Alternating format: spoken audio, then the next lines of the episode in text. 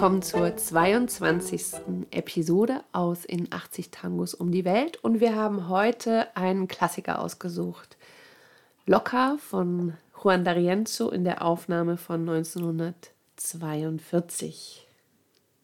Locker wurde 1922 das erste Mal aufgeführt. Ist geschrieben von Manuel Joves. Der Text ist von Antonio Viergol. Der Text, der Text, der Text, da ist ja gar kein Text. Bei D'Arienzo nicht, aber im Original schon. Der Text ist von 1922? Und das war eigentlich komponiert für ein Sainete, ein Singspiel mit dem Titel El Tango de la Muerte. Sainetes waren sowas wie Operetten, Musicals, bei denen gesungen, getanzt und Musik gemacht wurde. Und das war sozusagen die leichte Muse im spanisch sprechenden Teil der Welt in dieser Zeit. Da wurden oft so aktuelle Tendenzen in der Gesellschaft, was, so die, was die Menschen umgetrieben hat, auf die Bühne gebracht. Und natürlich war Tango auch ein ganz großes Thema, beziehungsweise die Rolle des Tango in der Welt. Tango de la Muerte.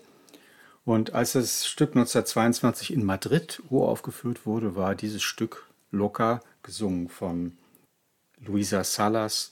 Ein Riesenerfolg. Es war der Hit dieser Aufführung. Und dann kam das Stück natürlich nach Buenos Aires. Wieder zurück. Ja. Wurde dann von Carlos Gardel aufgenommen, gleich 1922, und von einer Evita Franco oft gesungen. Passt sehr gut, weil es ein Text ist, wie wir gleich hören werden, der von einer Frau erzählt.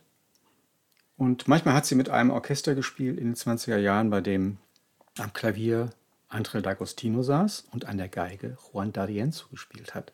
Und dann hat D'Arienzo fand das so toll, dass er es gleich ja. viermal aufgenommen hat. Genau, das muss dann ein lebenslanges äh, Lieblingsthema von ihm gewesen sein.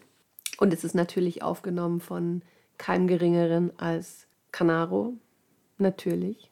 Danach Orchester Tipica Victor 1941 und dann ein bisschen später, 1964, Alfredo de Angelis, um nur einige zu nennen.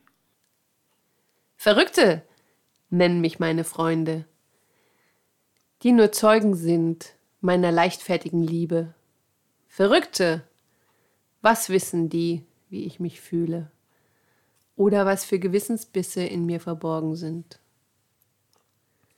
Ich muss meine Traurigkeit unter Fröhlichkeit verbergen, die meinen Kopf vor den Albträumen davonlaufen lässt.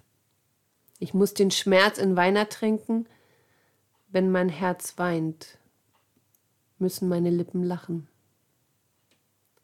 Ich, wenn ich einen Mann verachte, muss Liebe vortäuschen und Bewunderung, wenn er dumm ist. Ist er ein Feigling?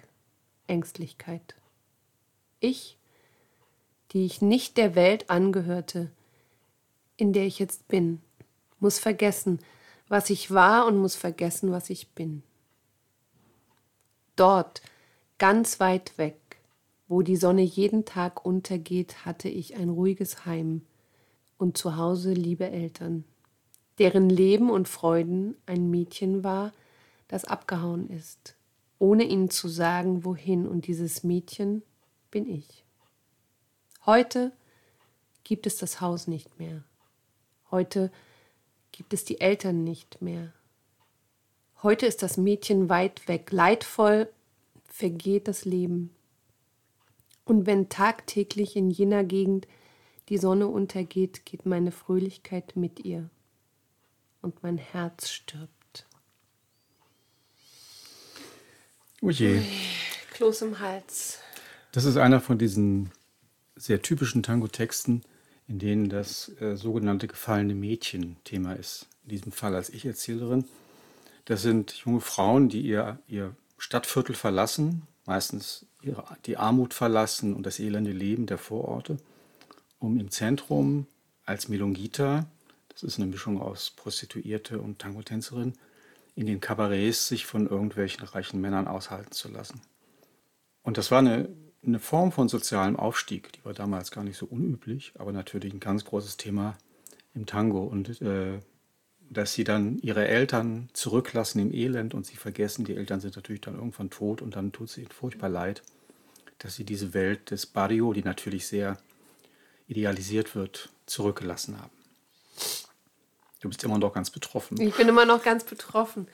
frage mich gerade, wie wir die Kurve zu der ge schönen Geige bekommen, die bei D'Arienzo ja wirklich ein Markenzeichen ist. Wer war der Geiger da? Der Geiger war Caetano Puglisi, der wird bei diesem Stück sehr gefeatured. Der war über lange Strecken bei D'Arienzo verantwortlich für diese schönen, sehr einfachen, aber sehr effektiven Geigensoli.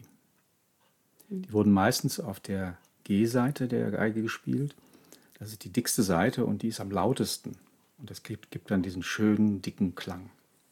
Ich finde es total bewundernswert, äh, wie D'Arienzo mit dieser mit diesem Kontrast spielt, diese Bandonions, die eigentlich die ganze Zeit diesen Beat und den Rhythmus einem äh, hinterhertragen. Und dann kommt diese Geige, als wenn sie von nichts weiß und sagt einfach, alles ist gut, jetzt kommt mal runter, keep calm. Also das äh, finde ich, fand ich schon immer sehr bezeichnend für D'Arienzo. Man könnte schon sagen, das ist so ein typisches Stilelement, was er benutzt ja, hat. Also diese die Gegenüberstellung. Kontraste sind immer groß gehandelt im Tango, aber bei D'Arienzo ist es dieses, diese beiden Elemente, also dieser Drive der Bandonions mhm. und dieses Obligato, dieses Soli der Geige. Ich persönlich mag diese Version, die allererste Aufnahme von D'Arienzo von dem Stück am liebsten von allen die, die von 1955 wird meistens in den Melongas gespielt, so wenn der Abend ausklingt, um nochmal alle auszupowern. Aber ich finde diese etwas ungeschliffene 40er bezaubernd. Mhm. Und jetzt noch ein Wort zum Pianisten. Ja, alle Welt sollte meinen, war das nicht die Zeit, der Folio Salamanca dort gespielt hat. Aber nein, in dieser Zeit wurde er vertreten von seinem Cousin Juancito Diaz. Dann haben wir das auch geklärt. Und das war sie schon wieder, unsere 22. Episode in 80 Tangos um die Welt. Heute Loca, eine Aufnahme vom Orchester von Juan D'Arienzo 1942. Musik Manuel Joves. Text Antonio Viergol. Sänger keiner. Schön, dass ihr uns begleitet habt auf unserer Reise durch Tangos, die uns am Herzen liegen. Daniela und Raimund, Tango Mundo, Berlin. Bleibt gesund. Bye Bis bye. bald.